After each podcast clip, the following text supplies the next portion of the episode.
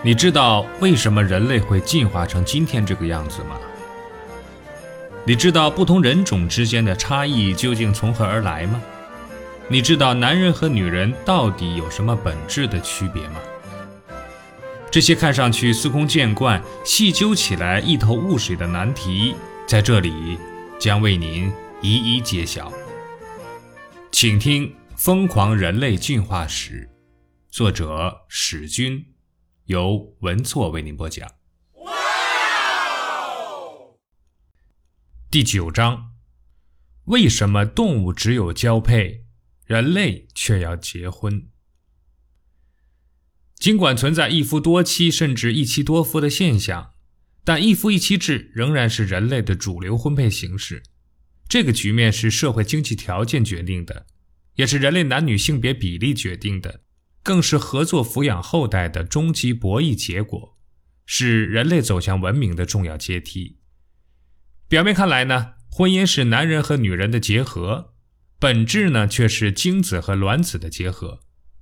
简单的逻辑就是在一年之中，一个男人可以和十个女人生下十个孩子，他们可以从更多的交配中获得更多的遗传回报，而一个女人纵然和十个男人在一起。一年也只能生下一个孩子，他们并不能从过多的交配中获取成比例的回报，所以对更多伴侣的兴趣远不如男人那么明显和迫切。这决定了男人沉迷于风花雪月，总是试图寻找更多的女人，同时确保自己的女人不被别人染指；而女人呢，则相对保守，她们需要得到更为可靠的男人，并用尽心意使他们不再移情别恋。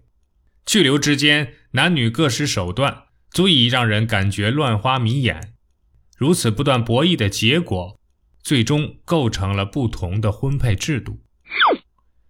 无论对于动物还是人类，婚配制度都不是随意碰撞闪现的火花，更不是简单的排列组合游戏，而是雌雄两性生育状况与自然环境相互制约的结果。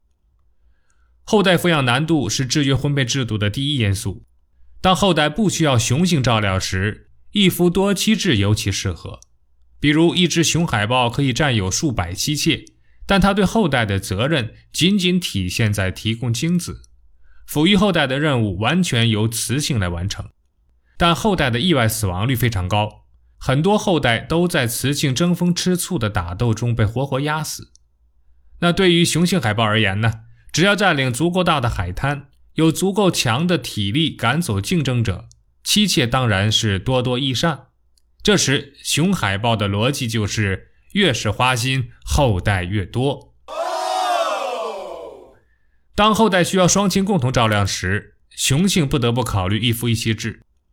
企鹅呢是严格实行一夫一妻制的动物，两只企鹅形成的联盟正好可以完成轮流孵蛋及寻找食物的任务。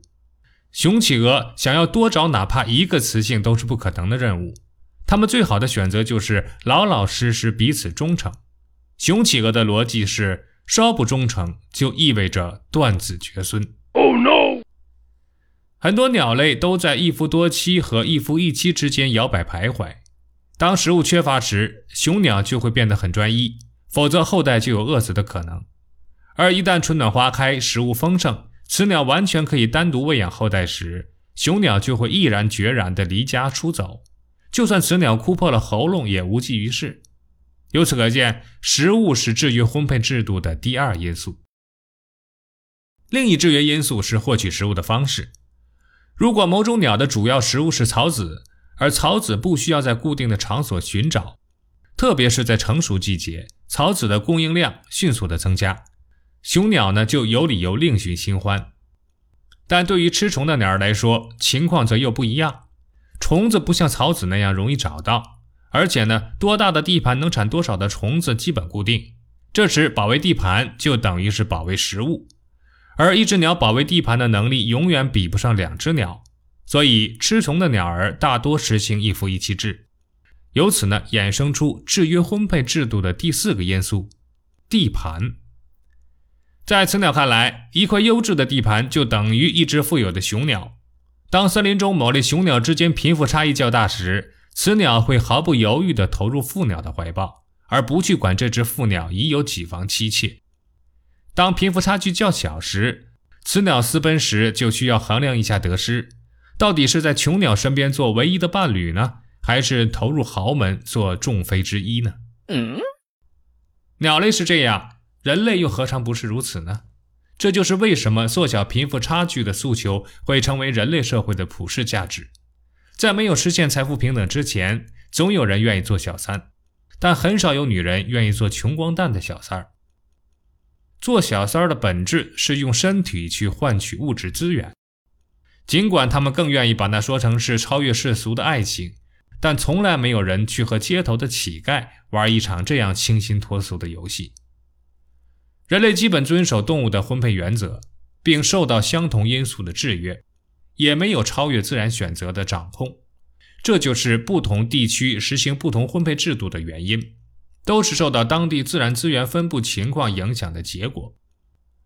我们不能说人类是典型的一夫一妻制动物，也不能说人类是典型的一夫多妻制动物。事实上，人类实行的是假性一夫一妻制。这种尴尬的地位是由人类的生殖特点决定的，因为男人照料后代的任务介于雄海豹和雄企鹅之间，所以男人的行为也介于忠诚与花心之间。当条件具备时，他们会毫不犹豫地实行一夫多妻制，就像所有的国王和大多数富人那样。这时，他们在向雄海豹学习。而当条件不具备时，比如无法挣到足够多的金钱，甚至自己糊口都成问题的时候，那他还是做一只谨慎的雄企鹅好了。认真照顾好勉强找到的伴侣和子女，才是他们最现实的任务。具体实行何种婚配制度，当然要视具体情况而定。本集播放完毕，欢迎订阅和分享。